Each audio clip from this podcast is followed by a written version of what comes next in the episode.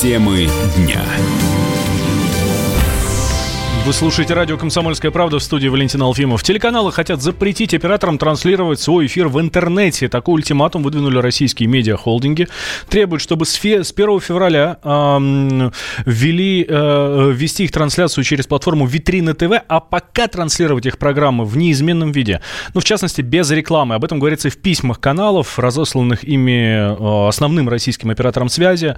Э, холдинги обвиняют операторов в нарушении прав использования контента ТВ-каналов. Генеральный директор информационно-аналитического агентства «Телеком Дейли» Денис Кусков считает претензии телеканалов странными телеканалы не получают доступ напрямую к своим абонентам, доступ имеют операторы. Но по большому счету нужно понимать, что и операторы обеспечивают подключение подобных абонентов и на протяжении множества лет собирали эту абонентскую базу именно операторы, а не телеканалы, потому что там в России там более 300 телеканалов, из них он смотрит 6-8 и какие-то количество специализированных каналов. И здесь отдавать на откуп коммерческой структуре, которая может использовать эти данные в своих каких-то целях, условиях, а никто не может дать гарантии, что такого не будет, для игроков рынка весьма странно и страшно по той причине, что это ставит под некий вопрос дальнейшее их развитие.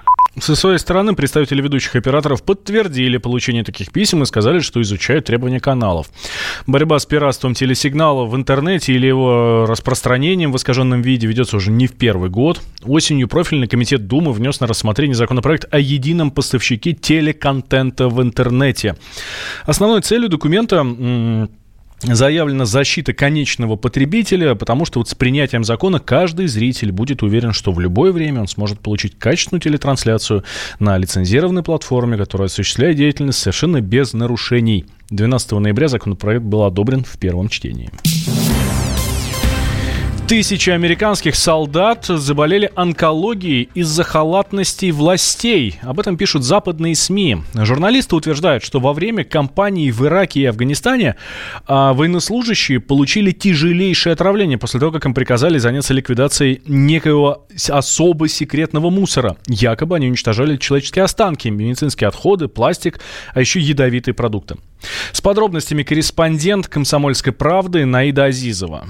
Американское издательство Маклачи сделало анализ о состоянии здоровья американских военных, служивших в Ираке и в Афганистане. Его сотрудники изучили счета за лечение в период с 2000 по 2018 год. То есть с 2000 это за год до того, как были совершены атаки на торговый центр в Нью-Йорке, за которыми последовала война в Афганистане и в Ираке. Число обращений в военных госпиталях в Вирджинии и Виргинии и выяснили, что число онкологических онкологических заболеваний среди ветеранов очень сильно возросло. Любопытно, что больше всего зафиксировано число заболевших раком мочевого пузыря, простаты и печени. Среди факторов, которые вызвали такой небывалый рост онкологии, называют противопожарную пену. Ее, кстати, уже сняли с э, вооружения армии США, так как официально установили, что она вызывает рак. Ну, а другая причина – это огромные ямы, в которых сжигали мусор. При этом использовали некий токсичный горючий горюче-смазочные вещества, то ли сам мусор был очень высокотоксичный, скажем так, особого назначения. Но вот это одна из причин, которая, по мнению экспертов, вызвала рост раковых заболеваний среди военнослужащих американских. Наида Изова, «Комсомольская правда». Российские зрители назвали лучшие фильмы года, анализировали эксперты данные по статистике сборов, по количеству оценок. Первые «Мстители», на втором месте «Джокер», потом «Однажды в Голливуде». Спецкор комсомолки Денис Корсаков подробнее расскажет. Это абсолютно народные фильмы. «Мстительный финал» действительно был самым ожидаемым фильмом года, и это было ясно еще в прошлом году, потому что все, знали, все ждали, чем все это закончится, когда в прошлом фильме половину героев поубивала, и все э, хотели увидеть своими глазами, как они в новом фильме воскреснут. И они очень эффектно воскресли. И поэтому, безусловно, да, «Мстители. Финал» — это самый популярный, самый народный фильм года. Вот. А Джокер, ну, наверное, он все-таки, он, конечно, фильм очень мрачный, но, наверное, он э, очень резонирует с теми людьми, кто недоволен своей жизнью, кто хотел бы от жизни большего. И вот какой-то странный резонанс возникает, да. Поэтому это все очень логично. Эти фильмы в мировом прокате собрали. «Мстители» вообще стали самым кассовым фильмом в истории. «Джокер» э, собрал больше миллиарда, на что никто не надеялся. Вот. Ну а третий фильм в этом рейтинге «Однажды в Голливуде» Тарантино. Тарантино давно уже русский народный режиссер, как однажды выразился критик Антон Долин. Самым популярным сериалом года э, стала «Игра престолов», лучший новый сериал «Чернобыль». Синоптики рассказали о том, что аномальная оттепель в европейской части России стала причиной появления ледяных дождей. Так, в центральной части страны слой наледи местами достигал 3 миллиметров. В Центре погоды ФОБОС предупредили, гололедица на дорогах будет появляться все чаще. Заведующий лабораторией климатологии Института географии Российской Академии Наук Владимир Семенов рассказал, что через несколько лет вообще морозом для россиян будет считаться даже минус 10.